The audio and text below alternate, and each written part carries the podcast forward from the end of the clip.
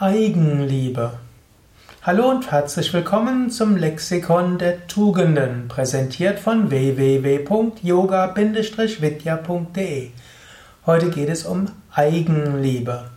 Eine Tugend, eine Eigenschaft, eine Fähigkeit, die in den letzten Jahren immer mehr Beachtung findet.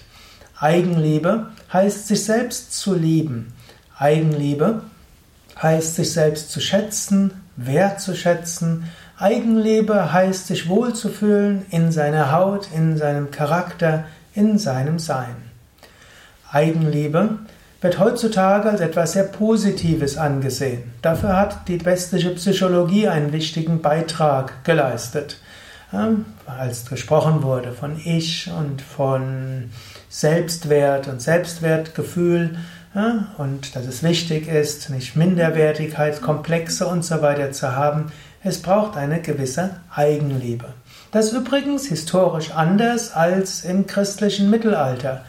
Die mittelalterlichen Christen haben die Selbstliebe, die Eigenliebe sogar als eine Todsünde bezeichnet. Tatsächlich gehört Amor Sui, die Liebe von sich, zu sich selbst, zu den Todsünden im mittelalterlichen Christentum. Aber vermutlich ist es einfach unterschiedlich verstanden.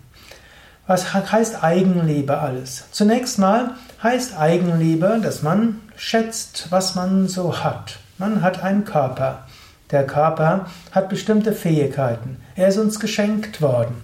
Wir haben diesen wunderbaren Körper, um Erfahrungen zu machen und Dinge zu tun.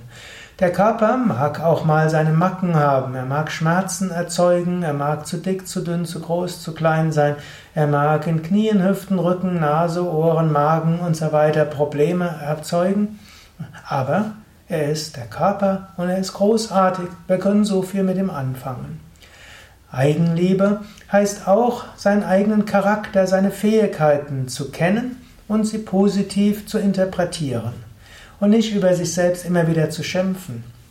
Man kann über sich selbst schimpfen, aber man kann Eigenschaften auch positiv deuten. Du kannst sagen, ich bin ein schrecklich ungeduldiger Mensch. Oder du kannst sagen, ich bin jemand, der schnell ist und Dinge schnell umsetzen will. Du kannst sagen, ich bin so ängstlich. Oder du kannst sagen, ich bin ein vorsichtiger Mensch mit hoher Denkfähigkeit und ich will auf Dinge vorbereitet sein. Du kannst sagen, ich bin aggressiv oder du kannst sagen, ich habe einen hohen Gerechtigkeitssinn und will Dinge gut angehen.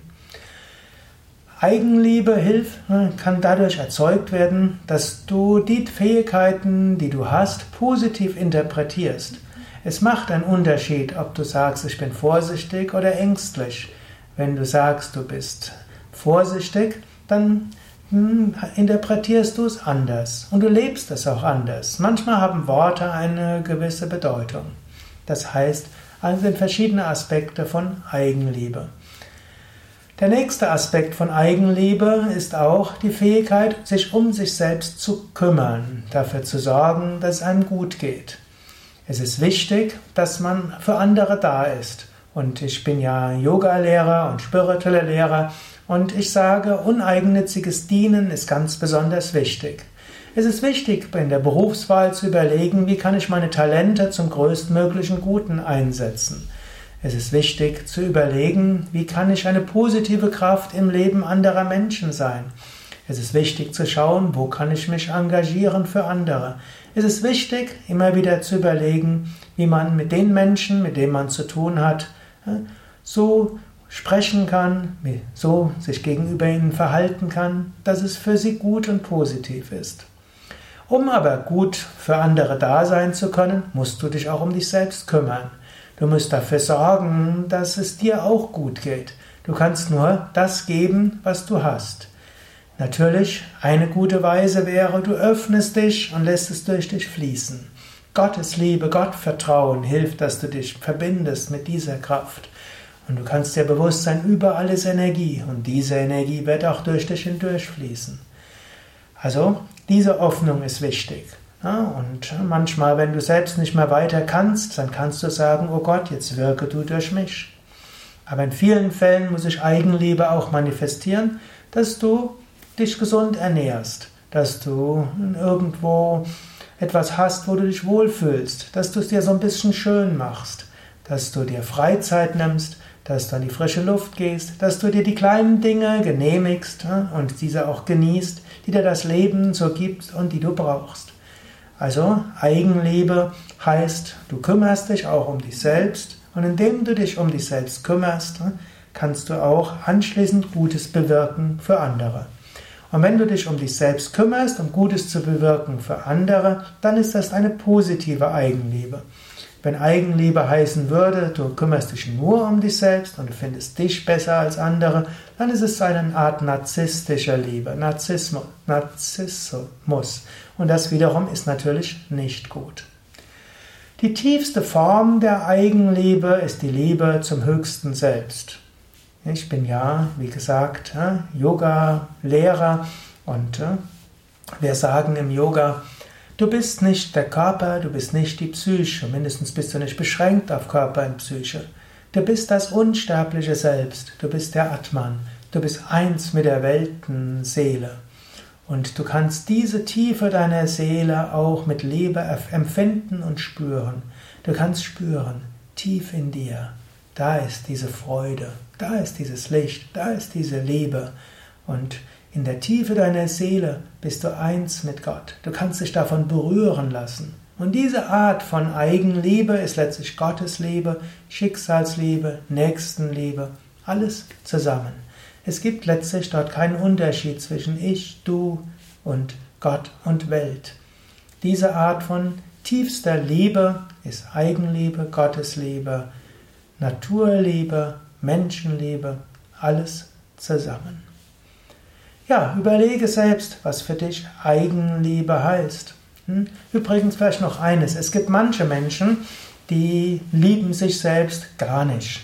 Und sie haben irgendwo Schwierigkeiten auch mit dem Konzept Eigenliebe. Und sie schaffen sich noch zusätzliche Probleme. Sie, erstens ärgern sie sich über andere Menschen, dann ärgern sie sich über sich selbst und dann ärgern sie sich darüber, dass sie sich über sich selbst geärgert haben, anstatt mitfühlen, mit sich selbst umzugehen. Manchmal hilft es auch, du kannst sagen, es ist auch toll, dass ich wenig Eigenliebe habe. Es ist großartig, dass ich mich selbst kritisiere. Ich habe hohe Ideale und ich will äh, mich ändern und ich will an mir selbst arbeiten. Und das ist doch toll. Merkst du, spätestens dann, wenn du dich dafür wertschätzt, dass du keine Eigenliebe hast, spätestens dann hast du doch Eigenliebe, aber auf einer anderen Ebene. Deshalb, es ist auch okay, wenn du mit dir selbst schimpfst, wenn du dich dafür wertschätzt, dass du mit dir selbst schimpfst. Denn dann bist du auf einer tieferen Ebene und auf der tieferen Ebene schätzt du dich dann doch. Nur an deinem Charakter willst du arbeiten. Also verschiedene Möglichkeiten, Eigenliebe zu leben, verschiedene Möglichkeiten natürlich auch mit dir selbst umzugehen und verschiedene Möglichkeiten, über einen guten Umgang mit dir selbst Kraft zu schöpfen, um Gutes zu bewirken in dieser Welt, besser dienen zu können, helfen zu können, für andere da sein zu können, für Nächstenliebe, Engagement und Mitgefühl.